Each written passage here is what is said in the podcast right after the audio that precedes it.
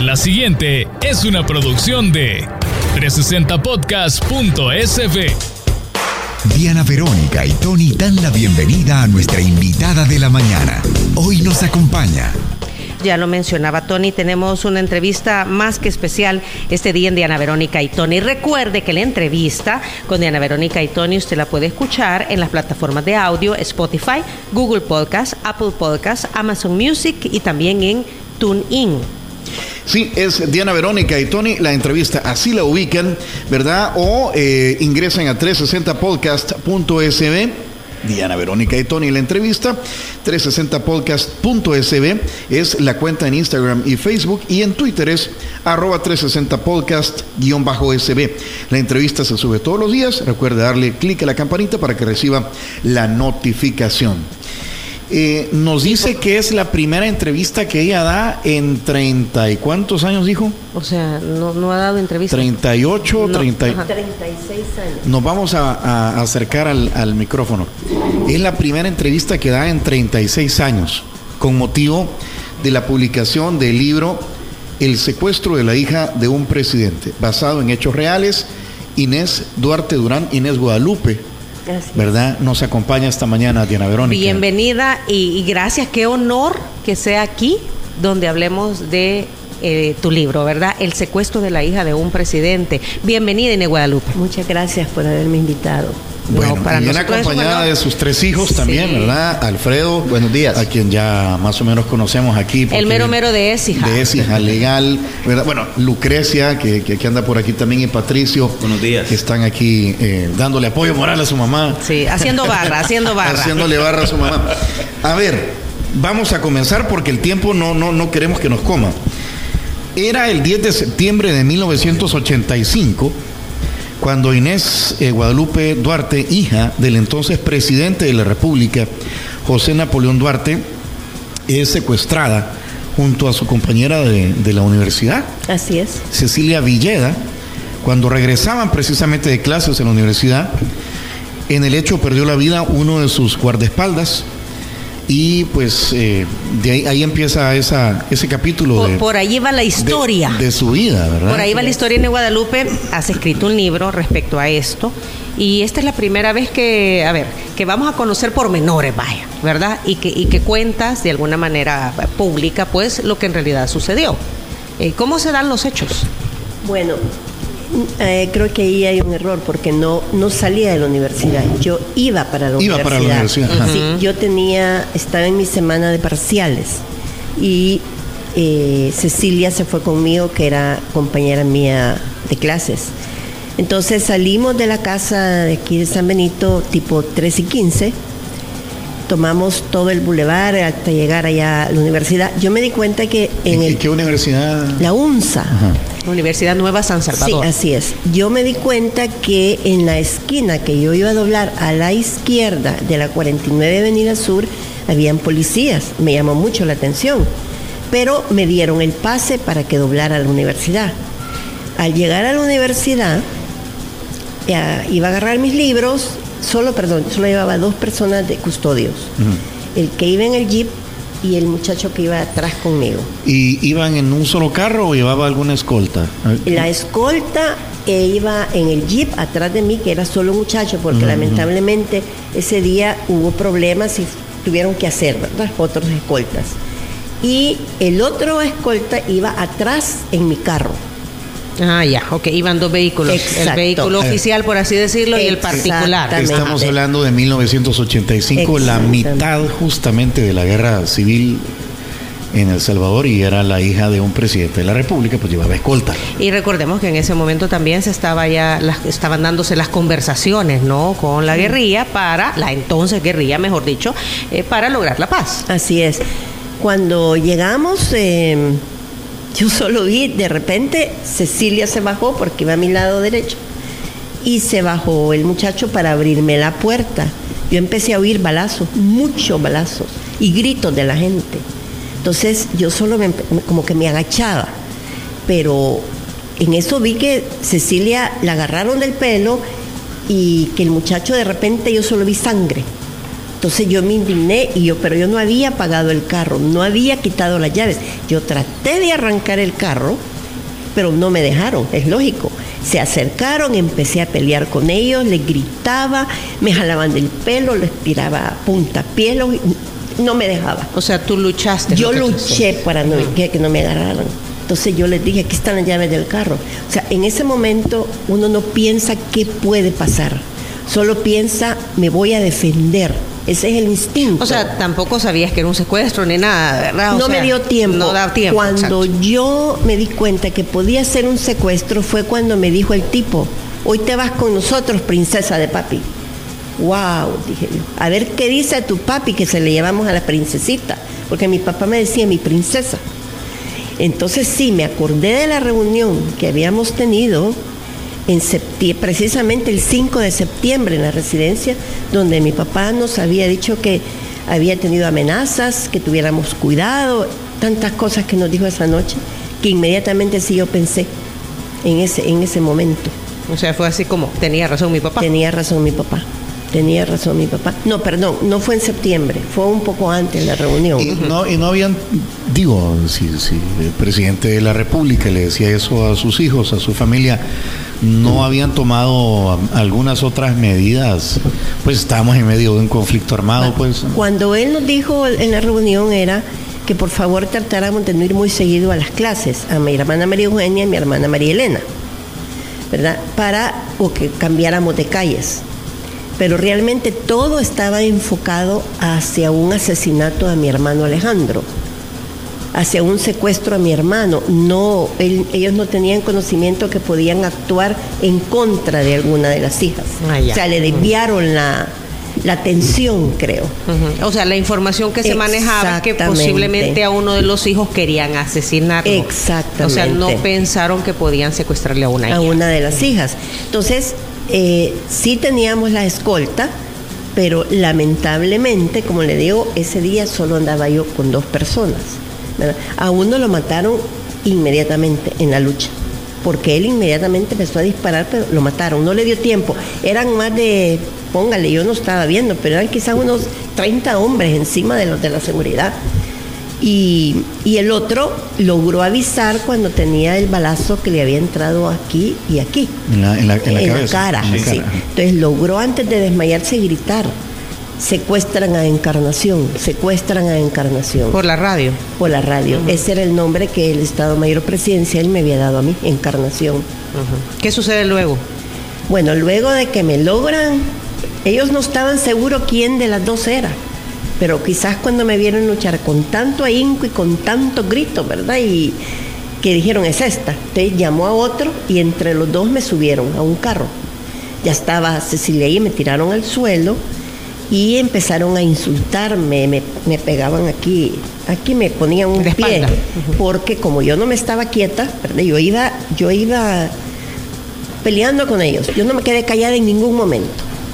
Entonces me decían, cállate, te va a ir mal. Entonces yo decía, no me vayan a matar, tengo mis hijos pequeños, por favor, yo no les he hecho nada.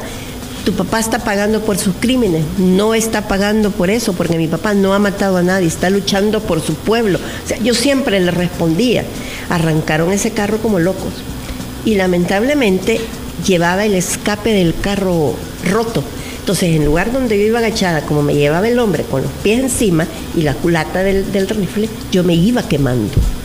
Entonces yo me movía y, y me volvían a quemar. Entonces nos amarraron y seguían hablando y hablando y hablaban en clave y yo seguía peleando y logré agarrarle la mano a Cecilia. A Cecilia la insultaban, le decían igualada, por igualada te va a ir mal. Y yo, no la maten, no es una seguridad, es una amiga mía, déjenla en paz.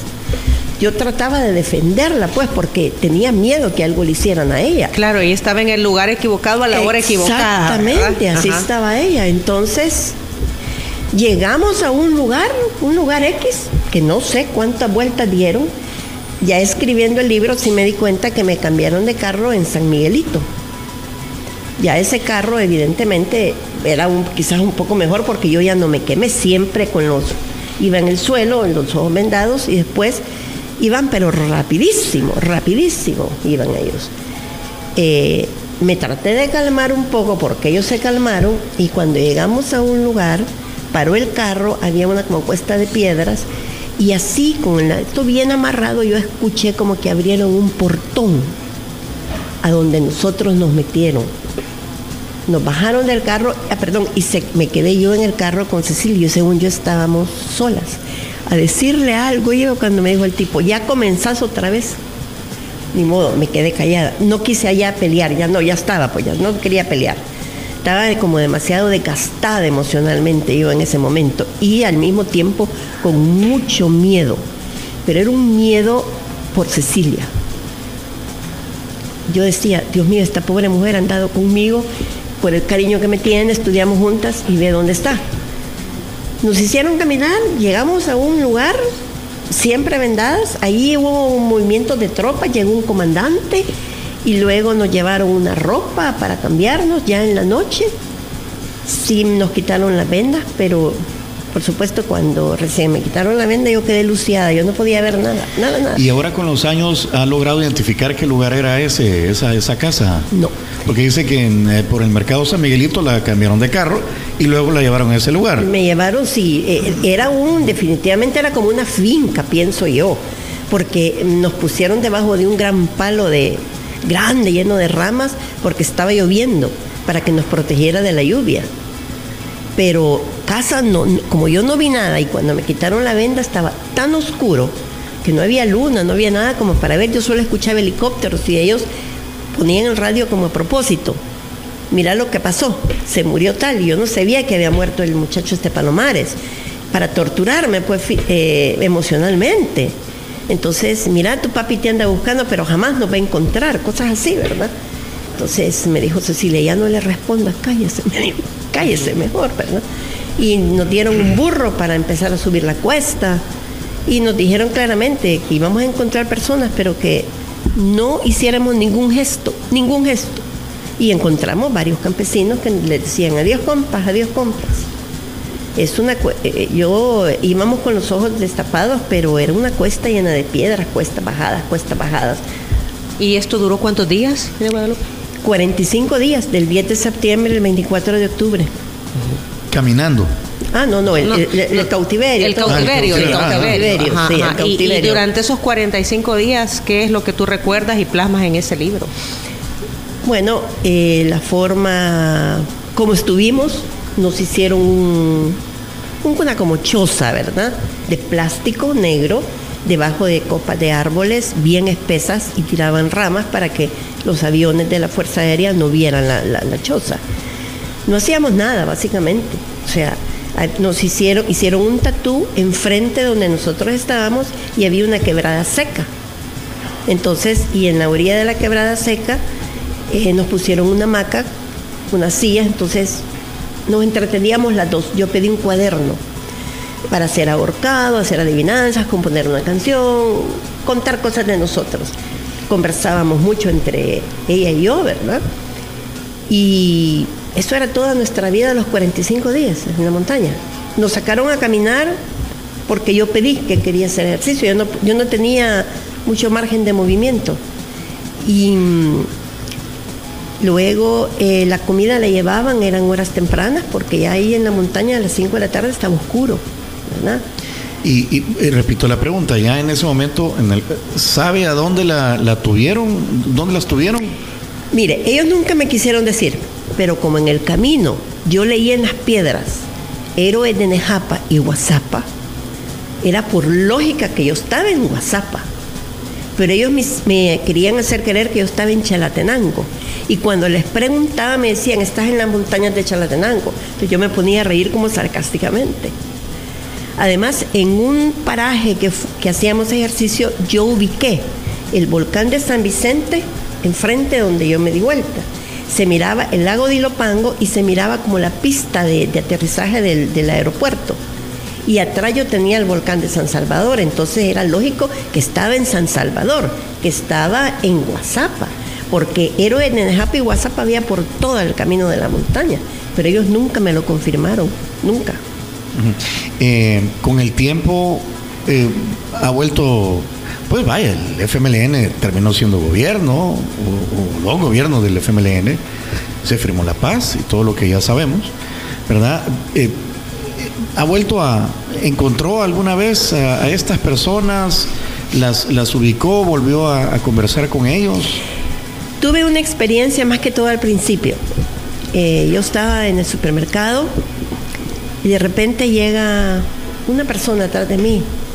A mí en la montaña me pusieron un sobrenombre, porque no me podían llamar por mi nombre. ¿Y qué sobrenombre era?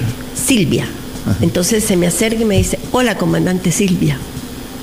Bueno, sentí algo que no les puedo explicar, esa angustia ¿Y que eso yo fue sentí. hace cuánto tiempo? Recién firmada la paz. Ajá. Te estoy 90, hablando. de- 92, 93. Exactamente, y a mi papá había muerto. Y entonces yo no volteé a ver. Entonces me dijo de nuevo, comandante Silvia, disculpe, le dije, usted se ha equivocado. No, no te acuerdas de mí, me dijo. Entonces le dije, no, yo soy el locutor que te entrevistó cuando te, está- te iban a liberar, me dijo, de la radio Venceremos. Ah, ¿cómo ha estado? Le dije nada más. Bueno, me entró un temblor en el cuerpo, me puse pálida, pálida, pálida, que me tuve que agarrar de la carreta. Yo pensé que me iba a desmayar de la impresión, ¿verdad? Y me dijo, te presento a mi esposa. ¿Cómo ha estado? Con permiso, ya veo él. Y da la casualidad que me voy en la carreta y llegan a la caja también. Me dicen, ¿quieres que te lleve a tu casa? No, gracias, yo ando carro. Pero yo le dije en el súper, como era el súper que siempre iba, téngame todo, yo regreso a pagarle. Pero yo salí como loca, yo no quería ni voltear a ver. Esa fue la primera vez. Luego eh, yo trabajaba en un banco y Facundo Guardado era cliente de ese banco. Entonces una vez que yo me pasé para el segundo edificio, veo que Facundo me voltea a ver y salgo de regreso para el de donde yo venía y ya no quise entrar. Y tuve una tercera experiencia que fue en el consultorio de un médico amigo que era conocido de nosotros. Yo le había pedido que me regalara unas muestras de unas medicinas para donarlas. Y me dijo, yo te aviso cuando las tenga. Y le dije a mi esposo, ¿me vas a llevar? Sí, me dijo, yo te acompaño. Y me avisó que llegara, pero no me dijo nada más que eso. Cuando yo llego, estaba la esposa ahí sentada y me dijo, pasa y te, te están esperando, que pase Ernesto también. Gracias, le dije. Y me senté en un sillón y él se, Neto se puso a platicar con el doctor. Y a la par mía estaba un muchacho. No lo ubiqué, pues porque en esa época estaban todos delgaditos y yo solo vi un hombre bien hermoso, bien gordo, ¿verdad? Y entonces me dice... Había eh, pasado a mejor vida. Exactamente. Entonces me dice, maiciado. ¿te acordás de mí? Disculpe, le dije, yo no lo conozco. ¿No te acordás de mí, Silvia? Me dijo. Ay, Dios santo, dije otra vez. Entonces, yo fui de los comandantes que llegaba a verte, me dijo, con y que te, te dimos la chumpo porque hacía mucho frío. Francamente, no le pude contestar. No Pero pude. sí vinieron las E memorias. inmediatamente. O sea, ubicaste Sí, quién lo era. ubiqué. Lo que pasa es que, como le digo, estaba gordo, entonces yo los ubicaba como los había visto. Y, y solo me le quedé viendo, me puse pálida, no le pude contestar nada y le dije a mi esposo, nos vamos ya de aquí, le dije. Ya de aquí nos vamos. le dije. A todo esto y este señor que estaba haciendo ahí. Ese era amigo, paciente. amigo de él. Cir- Entonces, fue que- circunstancial. no, a propósito, él trató de, de que lo viera yo. O sea, él, él era amigo de él, entonces lo Del que doctor, hizo, del sí. doctor, entonces. ¿qué es lo que hizo? Tratar de que yo entrara y viera a alguien del- de ellos, pues. Quizás él le comentó, yo estuve, y entonces le digo, yo la traigo para que platiquen o algo, pues. Pero de ahí para allá, la amistad para mí de este, de este doctor se murió, pues, porque Y- lo que me hizo no era correcto. En esos cuarenta y tantos días, 45 días, eh, ¿qué, qué le decían? Es decir, aparte de las conversaciones cotidianas, o, eh, pero digamos, eh, porque vaya, dice que llegaban a ver la comandante del FMLN en aquel entonces, es decir, ¿cuál era la, la comunicación o los mensajes que... Ellos llegaban por lo general en la noche o ya bien de madrugada. Y ellos me, me me trataban de sacar conversaciones, me preguntaban sobre tópicos políticos, de gobierno, por ejemplo, cómo es la relación de su papá con la Fuerza Armada, cuánto es lo que entra de remesas, que usted entra al Consejo de Ministros, ¿qué es lo que discuten? ¿Cuál es el comité económico? ¿Cuál es la relación de la Embajada Americana con su papá? ¿Tiene una relación directa? ¿Son amigos? Ese tipo de cosas. Entonces yo siempre les dije, nosotros como hijas no sabemos nada de esas cosas, porque mi papá es un hombre muy discreto, muy... no le gusta que sus hijas se metan en las cosas del gobierno. Entonces yo no les puedo contestar nada porque no sé nada. ¿Cómo es la relación del ministro de la Defensa? Usted sabe si su papá va a seguir en el diálogo. Yo muchas veces les contesté, ¿ustedes estuvieron con él? Ustedes saben más que yo. Yo nunca traté inclusive de decirles lo que yo pensaba, porque ¿qué pasaba? Si ellos podían pensar que lo que yo les estaba diciendo era lo que mi papá me decía a mí, yo traté por lo, de no tocar esos temas con ellos. Siempre me fui por la tangente. Y Nego de Lupe, eh, dado que se daban estos diálogos, alguna vez les preguntaste, ¿y ustedes por qué me secuestraron? ¿Qué es lo que buscan? ¿Cuál es el objetivo? Ya se estaban dando las los diálogos de paz. No sé, no sé cuántos diálogos se habían dado para esa fecha, no me recuerdo. Eh, fíjese que yo eso se lo pregunté a varios y les dije, sobre todo a uno de los comandantes que él llegaba a creer que estaba más que tiempo con nosotros que por qué de mi secuestro y me dijo, teníamos que hacerlo y estudiamos a toda la familia del presidente y la indicada fuiste tú. Entonces yo me puse a reír. Mm, ok, el caso de tu hermano es un caso diferente. Entonces yo le dije, que lo van a matar, le dije, ya me tienen a mí, están negociando, ¿qué más quieren pues? Ya no sigan haciendo tanto daño. Yo se lo dije, pero tu caso es un caso de guerra también, me dijo. Por eso fuiste tú. Tú fuiste la indicada, tú eras la persona idónea para esto.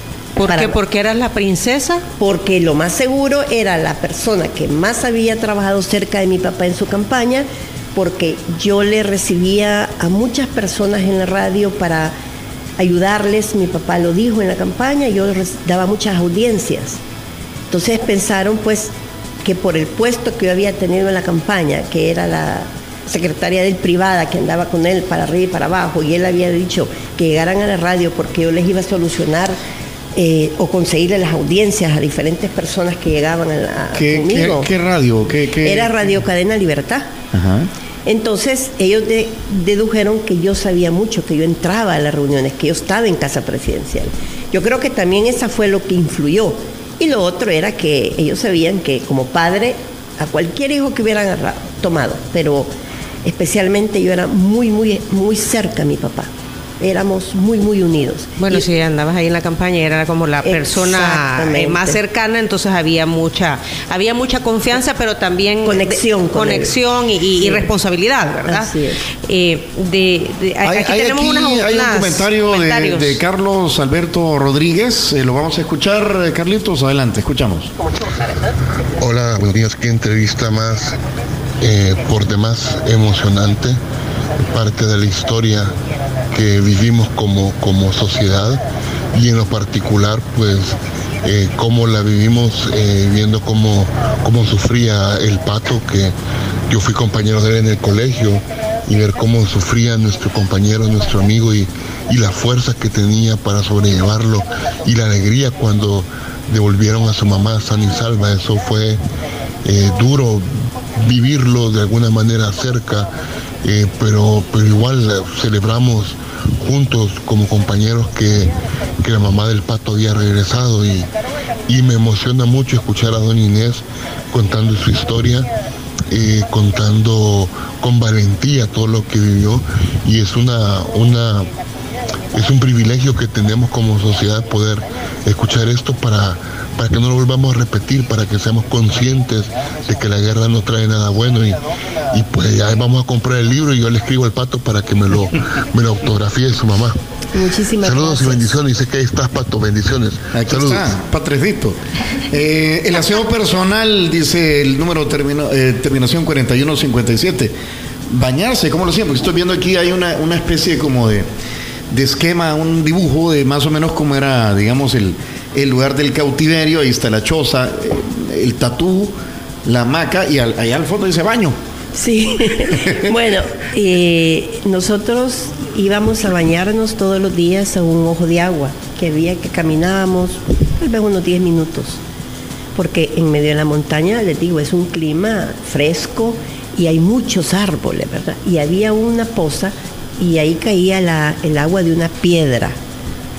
Entonces, eh, nuestro baño era cinco minutos, porque teníamos una persona que nos cuidaba y ella era la que nos llevaba y los muchachos que estaban se quedaban lejos, ¿verdad?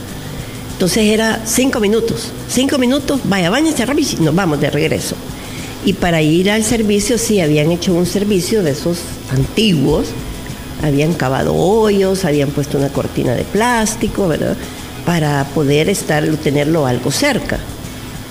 Pero sí íbamos a bañarnos todos los días. ¿Y la comida, la alimentación eh, o, o- o medicinas o cómo fue? Bueno, la comida básicamente era lo mismo siempre. Era frijoles, arroz, tortilla. Eh, una temporada que hicieron, había un paro y comimos ejotes mucho tiempo. Por-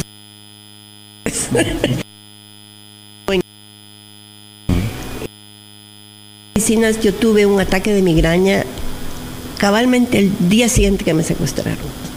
Un ataque de migraña espantoso porque yo padecía de migraña.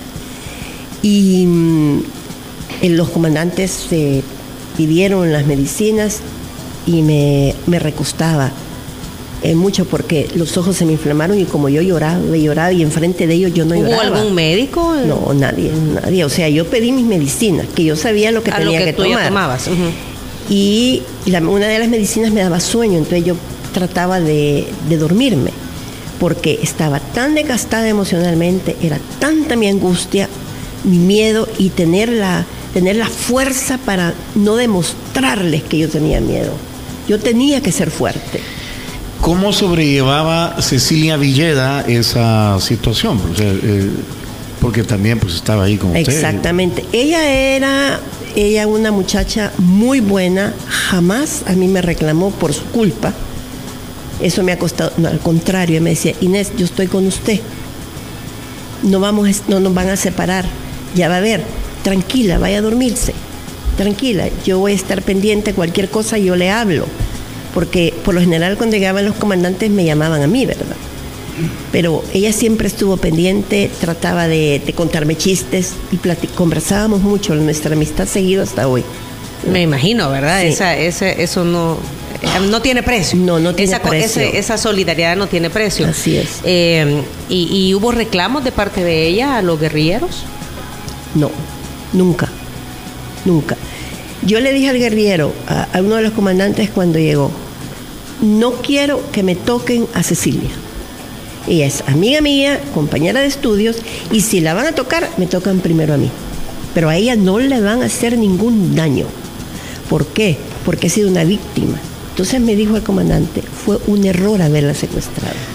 Cu- Lo Cuando usted habla sabemos. de comandantes, ¿a qué comandantes eran? Dos, eran dos comandantes que llegaban. Yo no les puedo decir los nombres porque nunca me los dijeron. No los conozco. No era ni Facundo ni Lucio, no, no, no. Eran los dos comandantes de fila que estaban a cargo de nosotras. ¿Y de qué organización del FMLN eran? Pues eh, los que me secuestraron era del Partido de Comunista. Del PC. Sí, así es. Pero ellos, no sé, sé que tenían mucho, ellos eran comandantes de fila de Guazapa, porque creo que dependían de, de Lucio, porque Lucio fue el que dirigió el secuestro, porque él era del PC. Eso me lo dijo a mí mi papá. A ver, hay un montón de comentarios. Dice mm, Jorge desde Boston, Diana Verónica. Excelente charla, saludos a su invitada. Difícil situación la que tuvo que afrontar. Quisiera preguntarle si sufrió el síndrome de Estocolmo con algunos de sus captores. No, gracias a Dios no. Germán Hernández dice, hace un par de años tuve la oportunidad de entrevistar a Aida Mancía. Ella era presentadora de televisión cuando fue la liberación de la señora. Aida comentó que se emocionó tanto cuando vio las tomas de la liberación que se levantó tan rápido que se golpeó la cabeza. Voy a buscar el video y se lo mando. Diana Verónica, tú ya estabas en... Yo ya trabajaba con Tele 10, porque eso fue en 1985, ¿verdad? Yo es. estaba recién inaugurado Tele 10, ¿verdad? Que, que fue el primer noticiero de ese formato en, eh, que era de la presidencia de la República. eh, de Estocolmo, conjunto de síntomas y son Entonces, cuando se secuestradores y terminan. Aparece en la persona que ha sido secuestrada, termina con él. Eh, a ver, eh, um, Mauricio Víctor Paredes envía. Inés, Guadalupe, que ese día mujeres guerrilleras dijo que la, Ah, la primera que me al contestar y la señora que la muchacha que llegó se llamaba Teresa.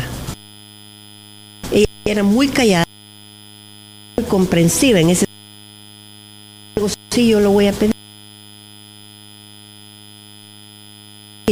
Yo te vi la- las dos mujeres que yo vi. Luego dos niños que, que los únicos que teníamos cerca para platicar, porque ninguno de los que estaban en las laderas se acercaban, nadie, más que Teresa.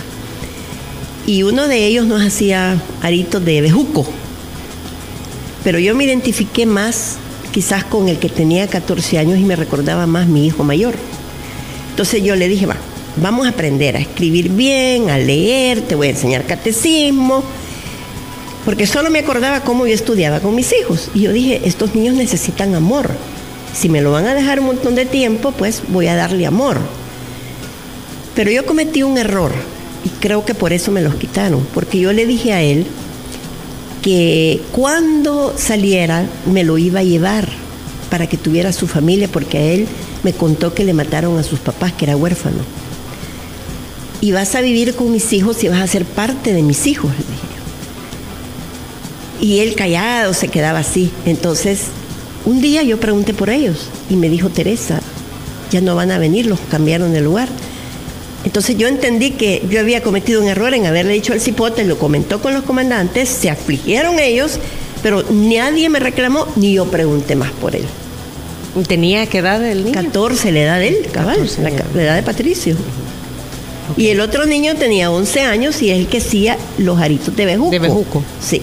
Y él se pegó con Cecilia. En algún momento le decían, le daban algún tipo de información sobre eh, estamos negociando con, con, tu- con su papá, con el gobierno, muy pronto la vamos a liberar o las cosas no van bien o em, queremos intercambiar. ¿Es, es, es cierto que la intercambiaron finalmente por Nidia Díaz? Sí, eh, hubo tres comandantes que tenían ellos, pero mi papá dijo que la negociación se hacía completa. Los, eh, los alcaldes municipales, los funcionarios municipales y nosotras. ¿Verdad? Que no podían quedar los alcaldes fuera, ni los funcionarios que tenían además de los alcaldes. que estaban también secuestrados. Estaban secuestrados. Ellos hicieron como una redada después. Habían más de 29 personas. Entonces, eh, ¿en dónde los tenían? En Chalatenango, en Morazán, en diferentes lugares. Hubo un intercambio de prisioneros, por así decirlo. Exactamente. ¿no? Entonces, eh, ellos, eh, a mí, los únicos que me daban información eran los dos comandantes de fila que llegaban, pero era más uno que el otro. Solo le dije cuánto tiempo voy a estar aquí.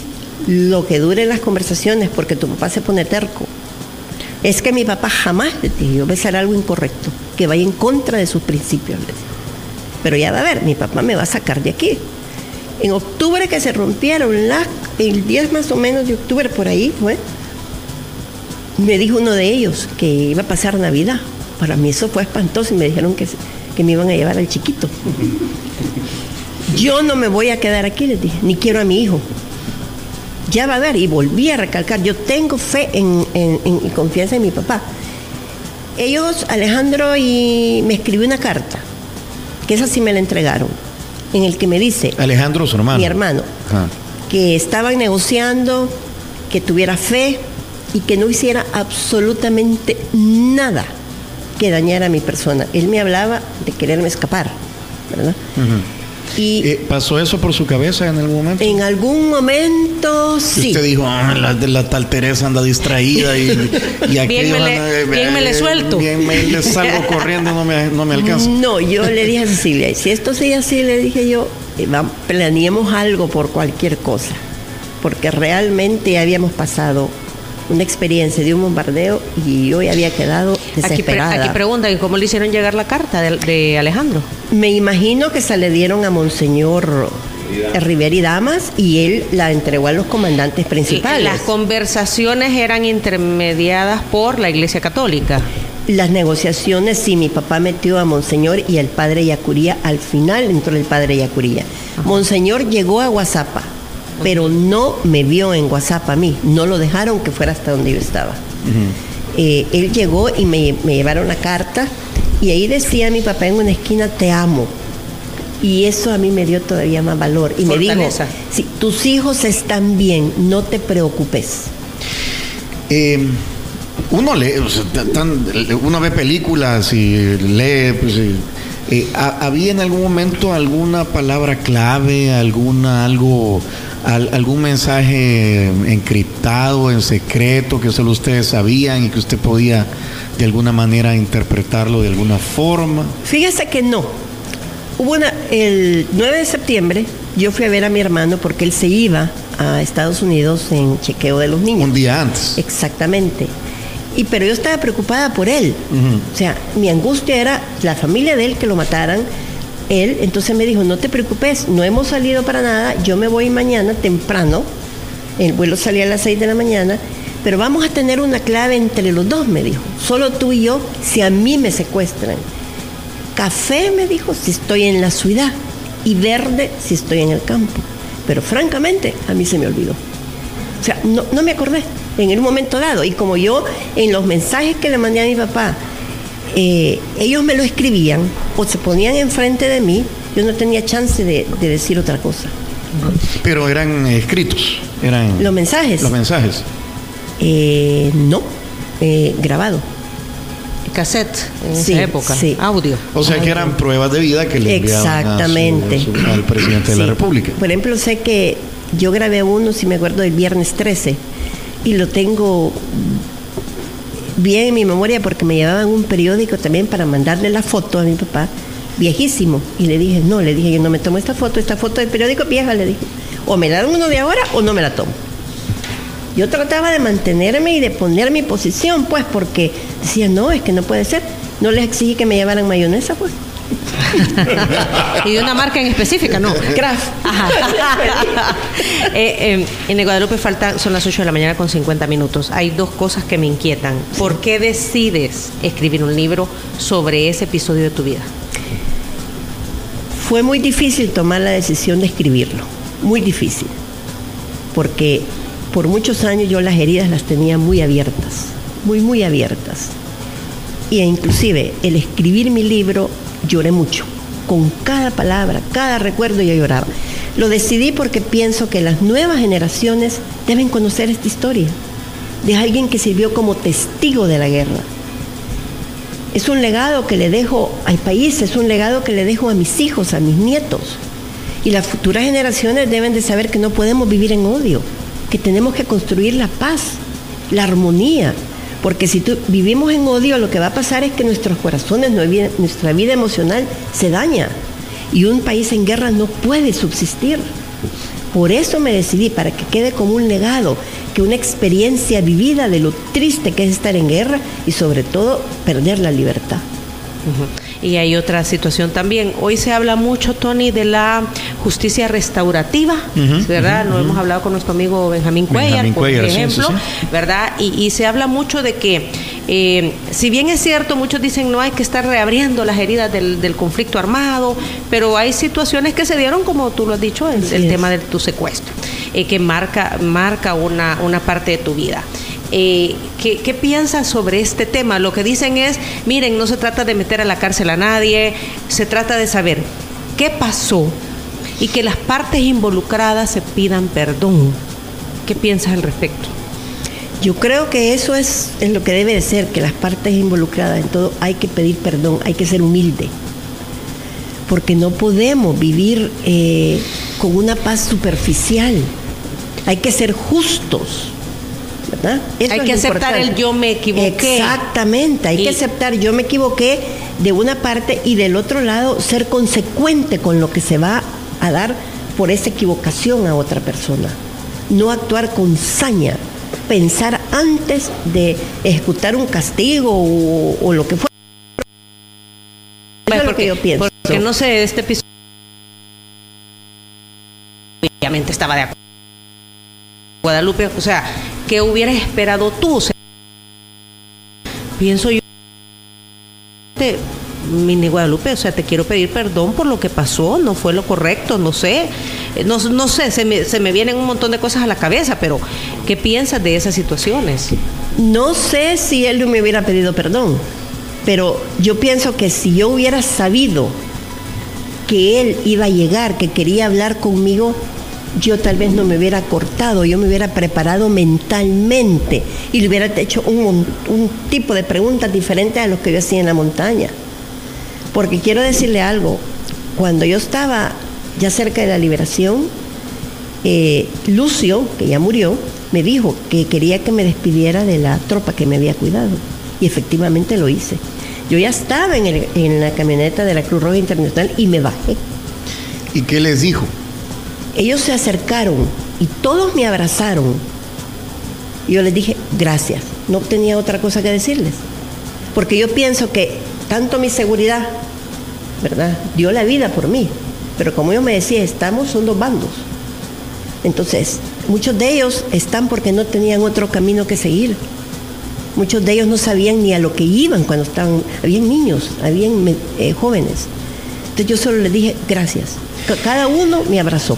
La liberación se da el 24 de octubre de 1985 en la localidad de Tenancingo, a 42 kilómetros de San Salvador. Llega Arturo Rivera y Damas a recibirla, entiendo yo, y los embajadores de Francia, México y Alemania. Y a ellos la entregan. Eh, sí, eh, caminamos la parte central del pueblo, con Facundo a un lado, Lucio al otro, y Lucio toma... A Facundo hasta ahí lo vio. Lo vi en la- cuando me movieron de montaña, porque yo me moví de montaña, porque de- de- del lugar donde estaba me llevaron para bajar a Tenancingo. No me habían dicho absolutamente nada. Y ahí me estaba esperando Lucio y, y Facundo. Y Lucio... ¿Quién es Lucio? ¿Qué- Sí, quién Era un comandante que murió a los, en un bombardeo. Pero Lucio era su, su seudónimo, nunca... Sí, me imagino que sí. Facundo no, no fuera así, Ajá. porque yo por Facundo lo conozco. Pero él sí era. Yo tengo una foto ahí en la que sale que va Lucio a la par mía, porque Facundo se había adelantado. Él estaba en comunicación con la señal de casa presidencial y cuando le dan la. que ya estaba el comandante Américo hablando, eh, me entrega a Monseñor Rivera y Damas. Él me recibe, yo me hinco llorando y le digo, "Men- eh, Monseñor, deme su bendición, por favor, le dije. Y me bendijo. Y se hincó Cecilia conmigo. Me abrazó y yo le dije, gracias, Monseñor, muchas gracias. Y me abrazó y me dijo, hija, ya estás con nosotros. La Virgen te protegió y nuestro Señor.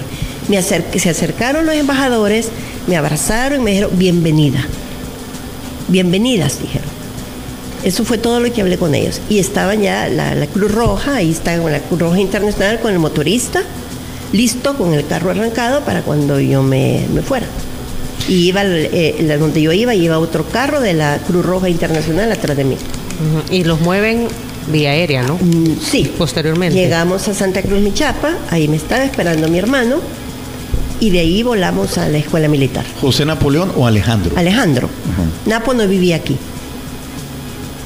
Sí, me recuerdo que cuando hemos hablado con el exministro de Turismo, él nos es- contó que mucho esa es tiempo una- estuvo Una fuera. pregunta, yo no sé mm, si, me- si quiere me la responde y si no, no.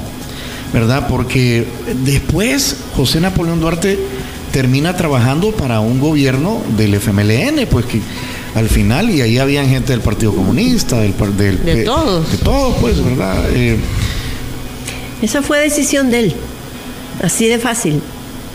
Pero tal vez Alfredo tenga algo que decir ahí. Alfredo. eh, eh, pregunta- delegado oficial? pre- pregunta Yuca. Ajá. Pues es parte de los valores que dejó mi abuelo en la familia. Eh, se le respetó la decisión que tomó, por supuesto no estábamos de acuerdo. Y, y hasta ahí lo dejo. Ok. Nos queda claro. Nos queda claro. A ver, Eh, eh, muchos preguntan a dónde van a poder conseguir el libro. Pues eh, inicialmente redes sociales, ¿verdad? Eh, las redes sociales en Facebook eh, se llama El secuestro de la hija de un presidente. Eh, se pueden adquirir los libros en pasaje Camilo Campos, número 129, Colonia Escalón. Ahí se van a estar vendiendo físicamente, los pueden ordenar, pero también los podemos hacer, eh, los podemos enviar, haciendo uso pues de, de- de- de todo este tema de la logística que existe hoy. Eh, se hace la transferencia por medio de cuenta que se les puede dar en, en ese, en ese mismo momento y ya estamos también en proceso de abrir el, el canal de Amazon y eh, también ya estamos en proceso de estar eh, pensando en hacer un audiolibro, ¿verdad?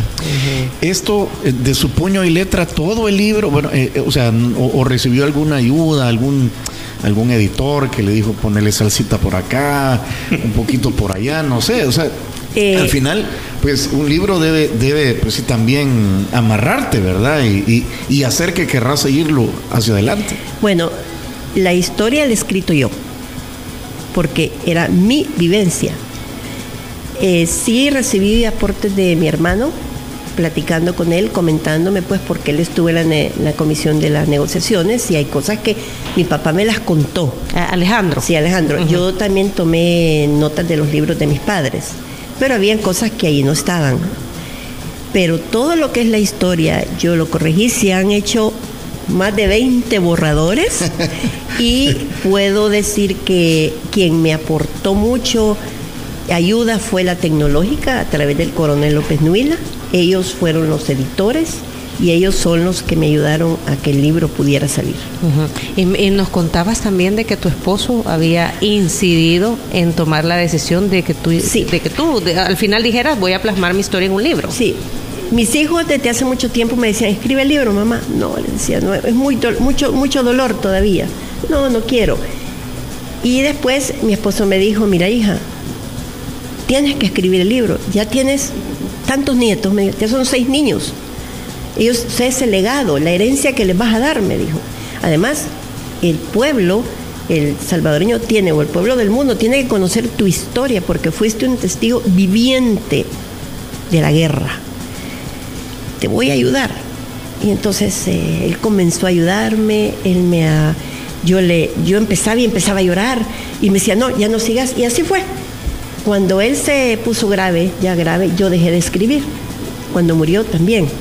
Y ya no volví a tocar el libro hasta en junio de 2020 que regresé a la casa después que se abrió lo de la el encierro, porque durante el encierro yo pasé en casa de mi hija Lucrecia. Entonces yo dije, no, voy a comenzar de nuevo y comencé poco a poco. Entonces yo le pedí a mi hermano que me apoyara en ese sentido porque él tenía muchos datos y comenzamos a, a ver ya todo eso y ya dije, no, yo aquí ya, ya voy a seguir, pero siempre yo lloraba. Lucrecia se puede dar cuenta cómo lloraba cuando yo lo empezaba a leer, inclusive que se hizo a la página, que están los videos de mis padres cuando me reciben, he llorado como no tiene idea antier. Y ayer, cuando yo di las palabras, no podía hablar. Es que ayer fue, hubo una, una ceremonia de bendición del- de la obra, del libro, ¿verdad? Eh, al lector, al que lo, al que termine, o sea, ¿qué, ¿cuál es el, ya, más o menos Diana Verónica pues se lo preguntó, pero de manera personal, ¿qué, mensaje le quisiera dejar al que, al que lea esto? Eh, yo lo que quiero dejar es el mensaje de la paz. Quiero dejar el mensaje de amor. Que no haya odios, que no haya resentimiento, que no haya rencores. Que vivamos eh, tratando de hacer las cosas bien hechas. Que los muchachos que les gusta la política, las personas jóvenes, antes de tomar una decisión de violencia, que lo piensen.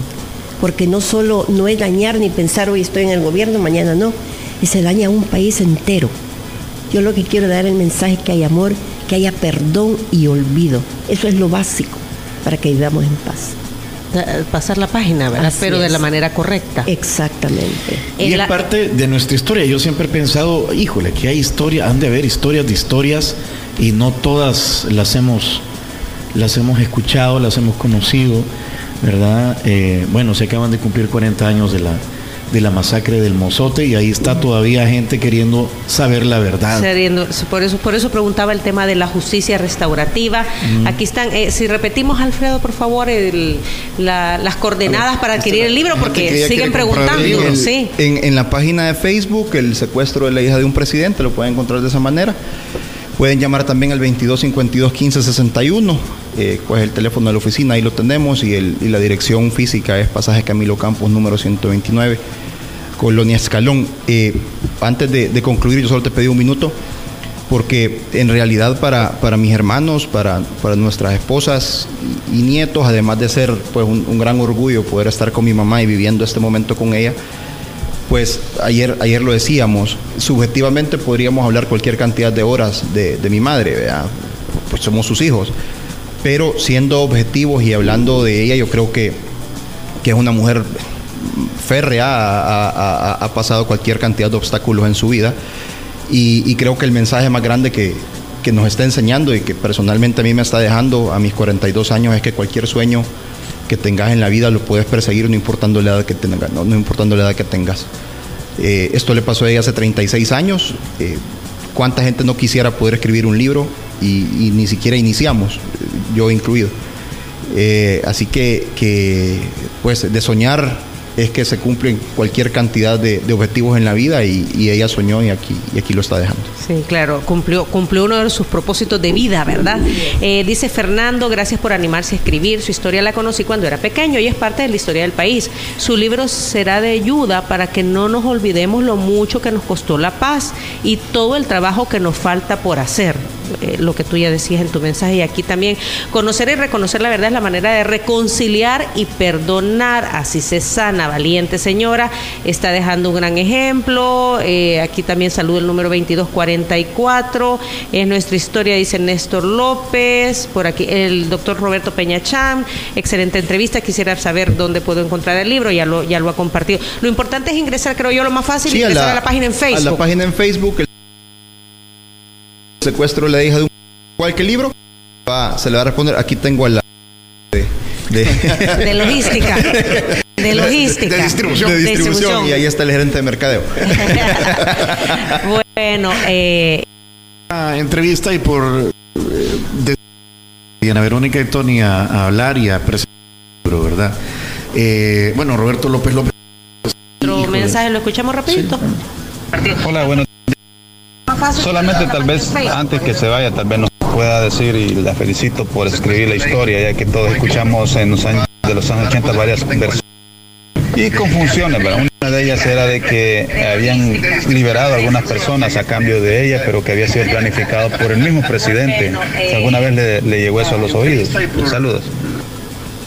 No, es que hubo un intercambio de prisioneros. Ella lo decía O sea, hace un rato eh, Inés.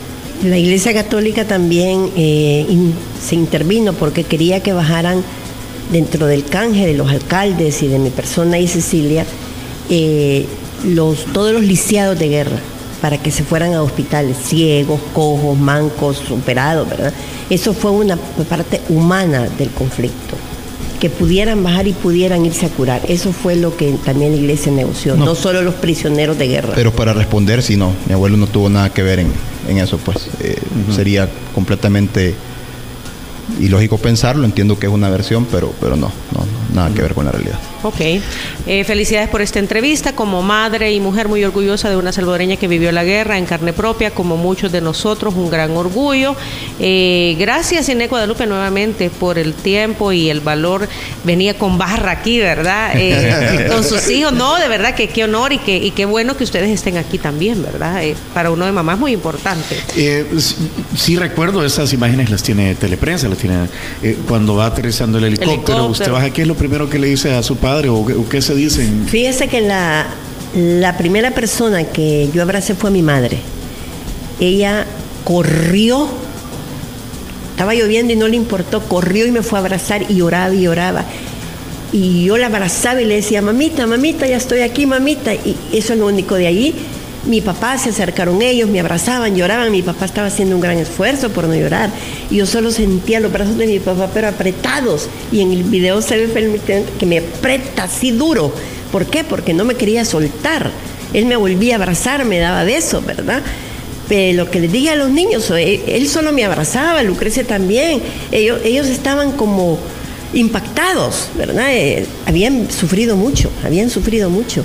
Pero palabras no les puedo decir porque no me acuerdo, yo solo sé que era llanto. Había mucha emoción, ¿verdad? Sí, mucha Maru emoción. Herrera, saludos Inesito, una historia muy difícil de haber vivido, gracias por compartirla. Elena Guillén, un abrazo, doña Inés, la admiro mucho, recuerdo mucho esta situación, se les recuerda con cariño. Monse Cruz, muchas felicidades a una gran mujer, muestra de una gran familia. Irma Hernández, con mucho cariño, recuerdo a mamá Inés, mujer fuerte y de total admiración, amiga de Lucky, del colegio y de la promoción 92.